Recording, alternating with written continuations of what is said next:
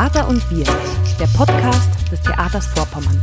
Mit Vanessa Zuber und Anjo Czernig.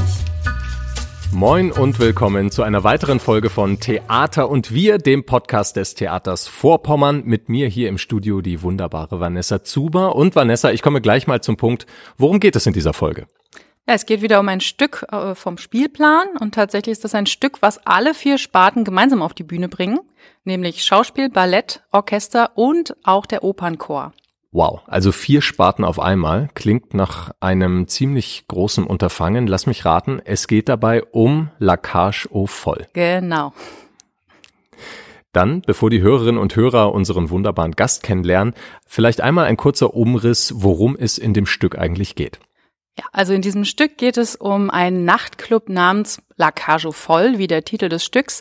Äh, dieser Nachtclub in Saint-Tropez wird betrieben von Georges und Georges Lebenspartner ist der Travestiekünstler Albin, der allabendlich äh, in den Shows auftritt. Ja, und überhaupt ist es ein ziemlich lebensfroher und bunter Laden, wo jeder so sein kann, wie er ist. Mhm. Josh hat auch einen Sohn, Jean-Michel, den er zusammen mit Albin aufgezogen hat. Und dieser Sohn wirft nun das Leben der beiden ziemlich durcheinander, denn er will nämlich heiraten. Genau, Jean-Michel will heiraten und dann auch noch die Tochter eines erzkonservativen Politikers. Und dieser Politiker namens Dandon, der hat so gar nicht viel für Queerness übrig. Und vor allen Dingen hasst er alle Nachtclubs, die er am liebsten schließen lassen würde.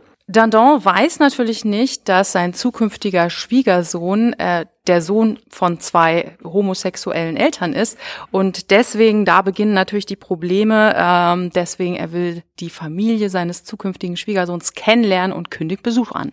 Ja, und so kommt es, dass der frivole, lebensfrohe Nachtclub mitsamt seinen Menschen in ein normales, bürgerliches Hetero-Zuhause umgewandelt werden muss, damit eben der zukünftige Schwiegervater auch sein Einverständnis zur Hochzeit gibt. Und der Travestiestar Albin muss sogar in die Rolle von Jean-Michels leiblicher Mutter schlüpfen, also man sieht, das Chaos ist vorprogrammiert. Darum geht es in La Cage au Foll. Ja, und dieses Stück berührt natürlich eine Menge hochaktueller Themen, zum Beispiel die Frage, was eine ja, Familie überhaupt ausmacht äh, und vor allem, wie es sein kann, dass etwas für einige Leute, was für einige Leute eigentlich einfach nur ein Ausdruck von Freiheit ist und von ihrer Individualität, wie das so andere Leute total auf die Palme bringen kann äh, und wirklich zu Hass führt. Mhm. Dann verrate uns jetzt mal, mit wem hast du darüber gesprochen? Ich habe mit Fatty Acid gesprochen. Das ist eine Drag Queen aus Rostock, die hier in Greifswald studiert hat. Äh, und Fatty hat auch mehrfach am Christopher Street Day, also am CSD, äh, moderieren teilgenommen. Sie ist sehr aktiv in der Szene. Okay, na, da bin ich gespannt und ich sag mal Bühne frei für dein Gespräch mit Fatty Acid. Liebe Fatty, welcher Person würdest du gerne einmal ein Drag Queen Makeover verpassen? Oha, das ist eine spannende Frage, da habe ich mir noch nie nachgedacht, also Gedanken gemacht im Sinne von, ich habe Lust auf das Gesicht oder ich habe Lust auf diese Person in Drag zu stecken, damit sie sieht, was das bedeutet. ja. Weil da gibt es so zwei Kategorien von Menschen. Kategorie eins sind Menschen, die ich unglaublich spannend finde und äh, tatsächlich, ich glaube, wenn ich gerne in Drag stecken möchte, äh, wäre Caroline Kebikus. Also Aha. einfach, weil ich sie unglaublich toll finde und weil ich mir denke, oh mein Gott, ich möchte dich gerne äh, persönlich kennenlernen und ich glaube, das sind halt dann vier Stunden, die man dann Zeit verbringt. ja.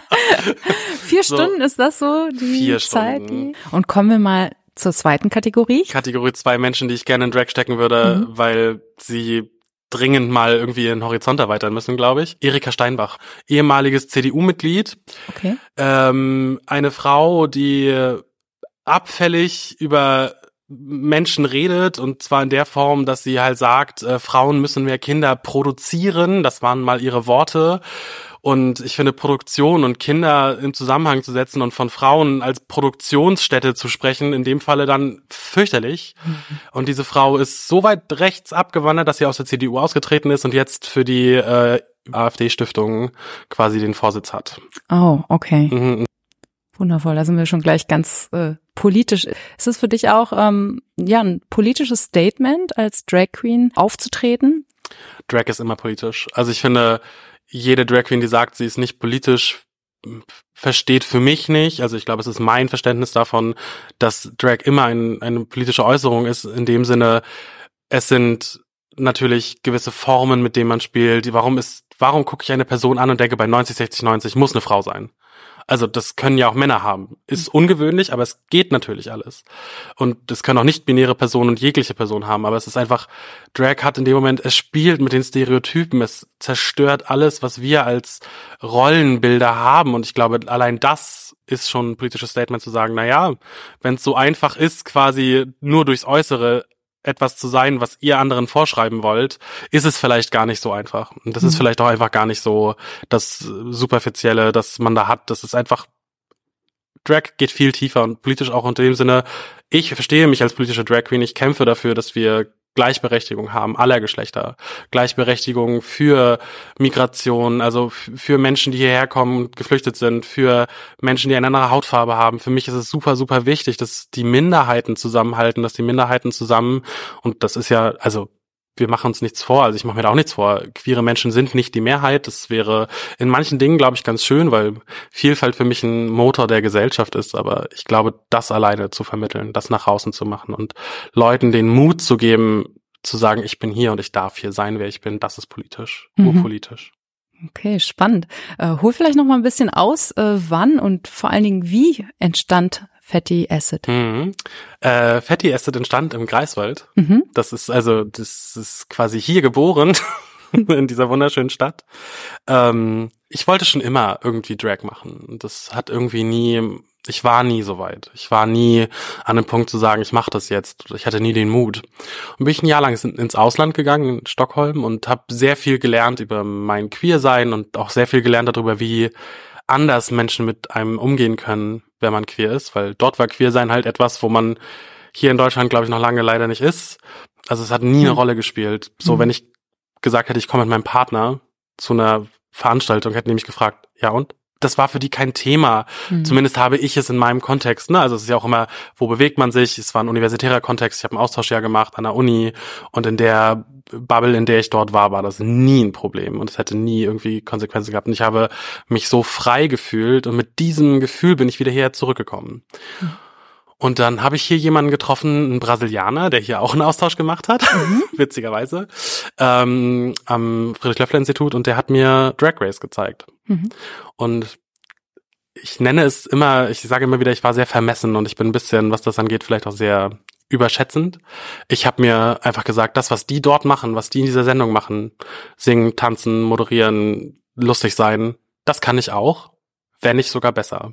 Mhm. Und ich finde, das ist halt anmaßend, das zu sagen. Aber in dem Moment dachte ich mir einfach so, ich glaube, es kam einfach raus, ich glaube, ich kann das. Ich glaube, ich kann das, was die machen auch. Und ich kann diese Kunst nutzen, um für mich etwas auszuleben. Und zwar meine weibliche Seite an mir, die ich vorher noch nie so mich getraut habe zu zeigen.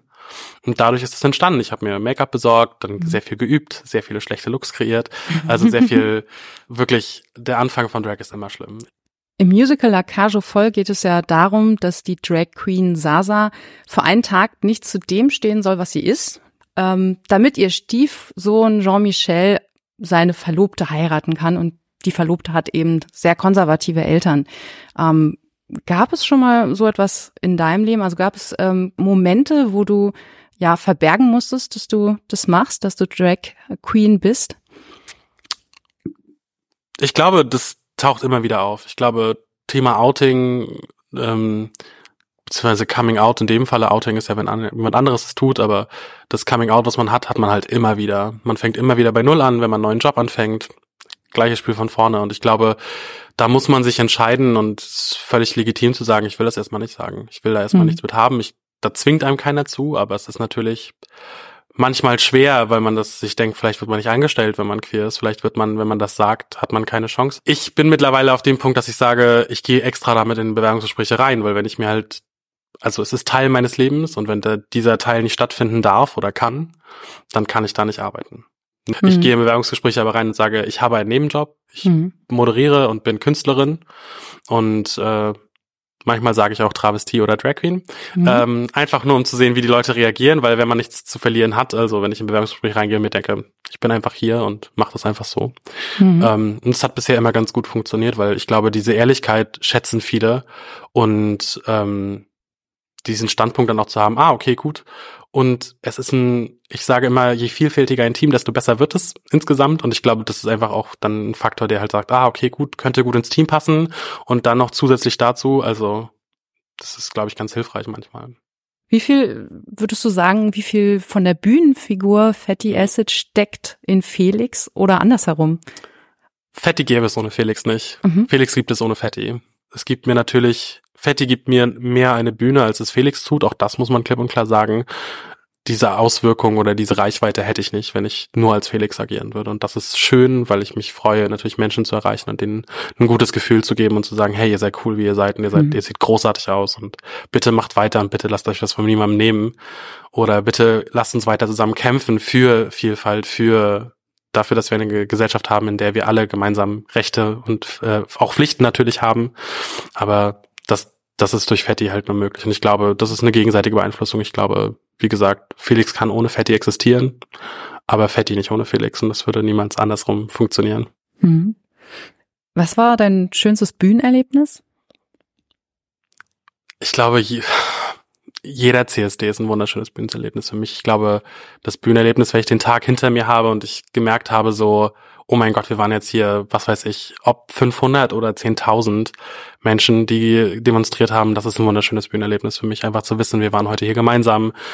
Ich kann Menschen ein bisschen den Glanz zurückgeben, den man manchmal verliert, weil wir alle sind dem Struggle ausgesetzt, dass wir uns manchmal nicht so wohlfühlen, dass uns andere Menschen sagen, wir sind nichts wert oder und das ist gut. Also ich finde es gut, dass wir, dass, dass an diesen Tagen fühle ich mich richtig gut danach. Und mal anders gefragt, ähm, gibt es ein Erlebnis, das du gern ungeschehen machen würdest? Also hast du einmal vielleicht sogar Gewalt erlebt für dein Auftreten? In Drag trauen sich Menschen das nicht. Also ich habe dieses Jahr nach dem CSD in Rostock etwas erlebt, was mich ehrlicherweise mich selber nicht so bestürzt, aber mich bestürzt es für andere Menschen. Ich bin vom CSD Rostock nach Hause gegangen in voller Montur, im Kleid, mit Perücke, mit allem drum und dran. Gar nicht mit Kleid, mit Hosen. Also mit einer Hose, mit einer Paillettenhose und einem pinken Oberteil, bauchfrei. Ich sah sehr heiß aus. Ich habe mich sehr, sehr wohl gefühlt, auch wenn mich das viel Überwindung gekostet hat, etwas Bauchfreies anzuziehen. Mir wurde hinterher gepfiffen, mir wurde hinterher gebellt, mir wurde hinterher gehupt. Und ich habe das noch nie erlebt.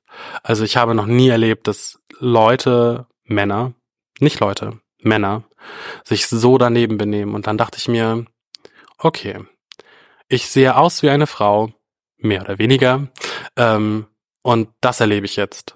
Wie müsste es sich für Frauen anfühlen, wie die das tagtäglich erleben, weil sie tagtäglich eine Frau sind? Ich kann die Perücke abnehmen, ich kann das Kleid abnehmen und kann mich dann in meinen Boy-Drag oder in mein, was weiß ich, nicht-binäres Drag verstecken und kann halt sagen, interessiert mich nicht. Aber es interessiert mich sehr.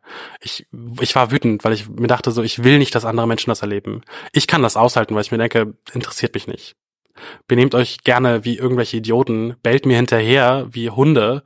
Warum verstehe ich nicht? Aber macht das, wenn es euch irgendwie hilft, dann macht das bei mir, aber bitte bei niemandem anderen. Hm. Weil ich war so wütend, weil ich genau weiß, dass Freundinnen das passiert, dass Freundin hinterhergerufen wird, dass wirklich Catcalling vom Feinsten, widerliche Sachen und ich war so wütend darüber und Mhm.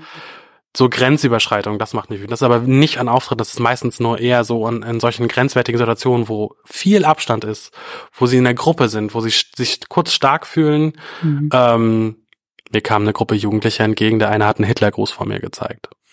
Mit dem Satz, wir bleiben straight. Ähm, Wow.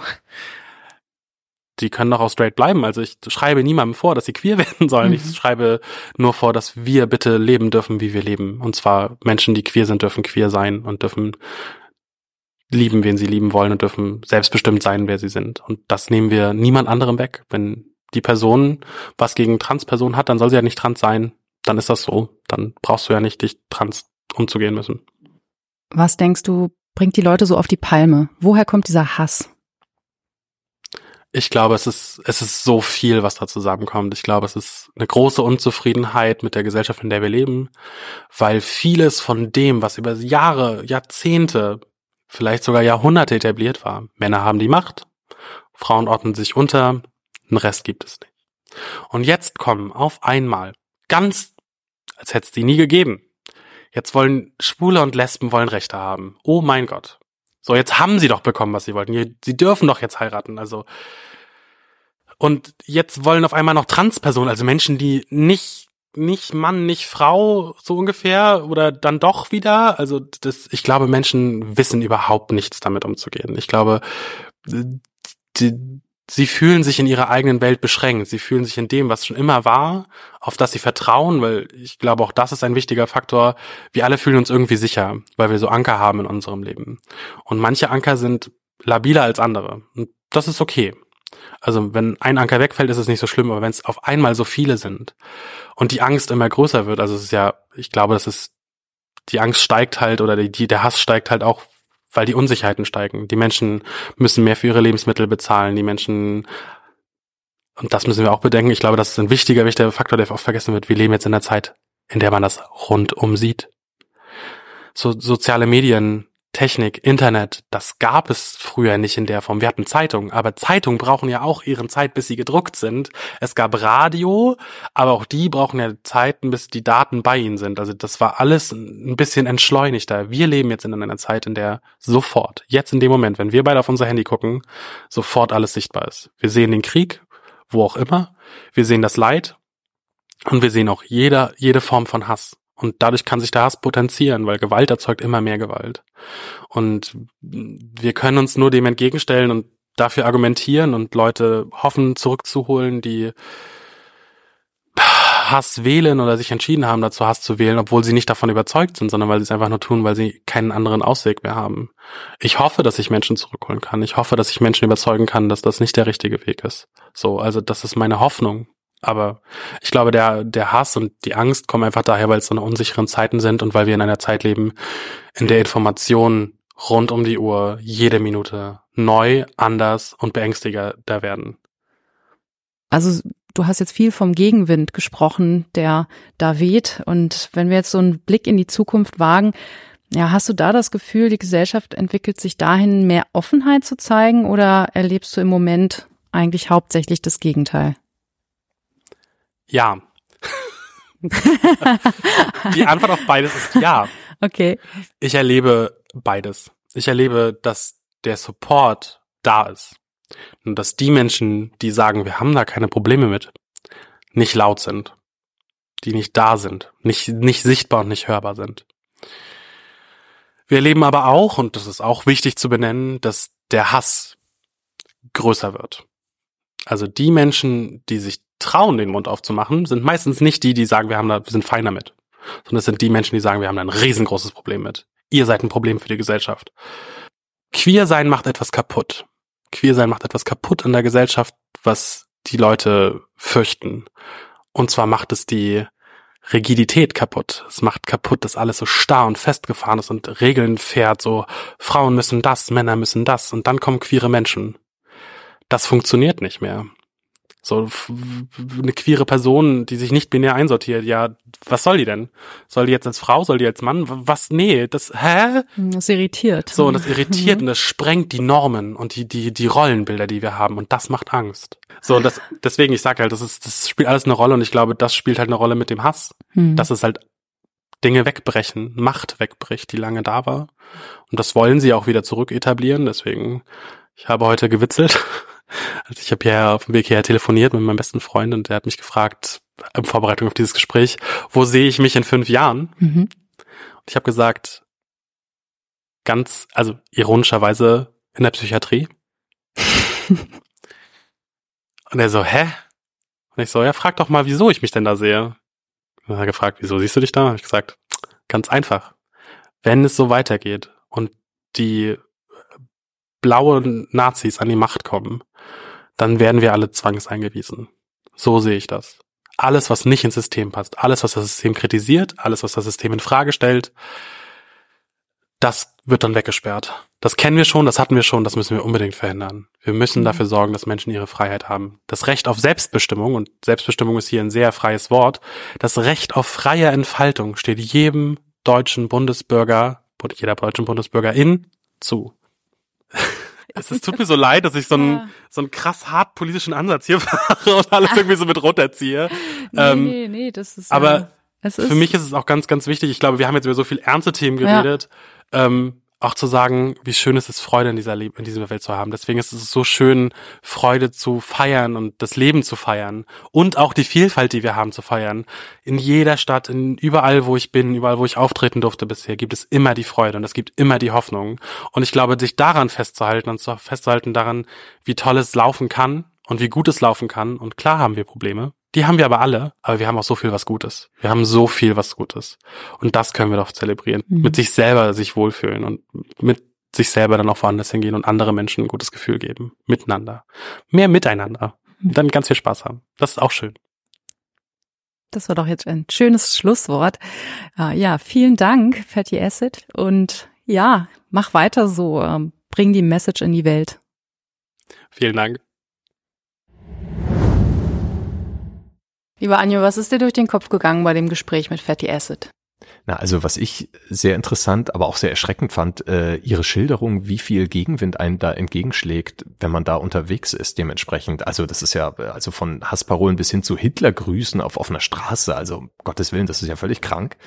Und gleichzeitig schafft sie es aber, dieses Verhalten nicht zu entschuldigen, aber zumindest zu erklären. Ja, also sie sagt, äh, die, dieser Hass äh, liegt möglicherweise an an dem Wegbrechen von Gewissheiten, an der Angst, die die Leute bekommen, an der Auflösung von Welt- und Gesellschaftssicherheiten und das so hinzukriegen, also wenn man selbst äh, Zielscheibe teilweise von solchem Hass ist und trotzdem in der Lage zu sein, das so logisch zu erklären. Das war eine der, der treffendsten Erklärungen, die ich diesbezüglich, glaube ich, äh, bis jetzt gehört habe. Da muss ich sagen, also äh, Hut ab. Ja, als nächsten Schritt kann man ja überlegen, was, was kann man denn dagegen tun, dass Leute äh, eben so Angst davor haben, dass die Machtverhältnisse kippen. Was wäre da so ein Ausweg aus der Misere? Ui, ja, naja, das ist jetzt eine große Frage. Ne? Also da einfach eine Lösung zu finden, da reden wir ja wirklich von gesamtgesellschaftlichen Zusammenhängen und Problemen. Da wird es keine einfache Lösung geben. Aber ich fand es da äh, auch spannend, was Fatty Acid in dem Gespräch gesagt hat, dass eben quasi die Gegenseite, ja, also die Leute, die ein Problem damit haben, besonders äh, laut und eben hasserfüllt sind. Und da denke ich, es wäre wahrscheinlich eine schlechte Idee, jetzt Hass mit Hass zu begegnen. Natürlich muss man auch Grenzen setzen, wie er sagt, ganz klare Kante zeigen und ähm, bei manchen Dingen sagen, hey, so geht das gar nicht, selbstverständlich, ja.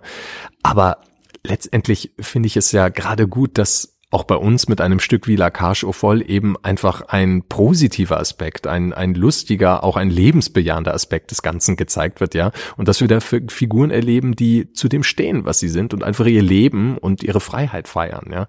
Und also nach dem Gespräch jetzt bin ich da eigentlich bestärkt, dass genau das zu zeigen wichtig ist und dass solche Stücke deswegen auch ihre Berechtigung haben. Ne? Und insofern bin ich da zu 100 Prozent bei seinem Schlusswort ähm, dass wir auch sehr, sehr viel Schönes haben, dass man sich der Problematik mancher Dinge bewusst sein sollte, Bewusstsein machen muss, aber dass man natürlich trotzdem in so eine spektakuläre, quietschbunte Lacage-Inszenierung, an den vier Sparten beteiligt sind, um das hier nochmal zu erwähnen, ja, gehen darf und einfach mega viel Spaß haben kann. Ist auf jeden Fall eine große Feier. Und vielleicht äh, kriegt dieses Feiern von Queerness ja auch irgendwann die nötige Strahlkraft. Ganz genau. Hoffen wir mal, dass das mit diesem Abend äh, gelingt. Ich bin da sehr, sehr, sehr zuversichtlich. Und äh, ja, würde ich sagen, so lassen wir das doch hier erstmal enden, oder? Ja, ich denke auch. Wenn es euch gefallen hat, lasst uns wieder eine Bewertung da, am besten fünf Sterne. Ja, ja, ist selbstverständlich. Ja. Ja, Min- und dann Mindestens. danke fürs Zuhören, danke fürs Reinschalten und wir hören uns beim nächsten Mal bei der nächsten Folge von Theater und wir. Macht's gut und bis dahin.